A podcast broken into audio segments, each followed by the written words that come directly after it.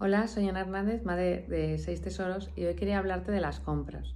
Hay veces que vas a comprar y el niño te pide siempre una cosa, cualquier cosa que se le ocurre. Entonces, aunque el criterio más fácil a lo mejor para que se calle es comprárselo, pues ahí lo que consigues es tener un niño caprichoso, que cada vez que salgas te va a pedir algo.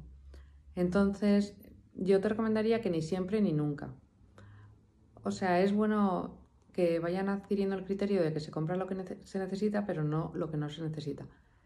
Y entonces también es una herramienta como de premios, pues si se ha portado bien, si te ha hecho caso en una cosa que le ha costado, que se ha esforzado, entonces puede ser un premio. Pero yo te recomiendo cuando vas así a comprar que sean cosas, por ejemplo, que pueda comer, que pueda disfrutar con los demás, o sea, que no vaya acumulando cosas para él y, también hay veces que si tú has pasado todo el día de compras y se ha ido el niño contigo, pues a lo mejor una cosa pequeña sí que es una satisfacción para él o un reto de decirle, mira, te portas bien, pues como se ha llevado, estado esforzando todo el día, pues al final que tenga un pequeño premio no es malo.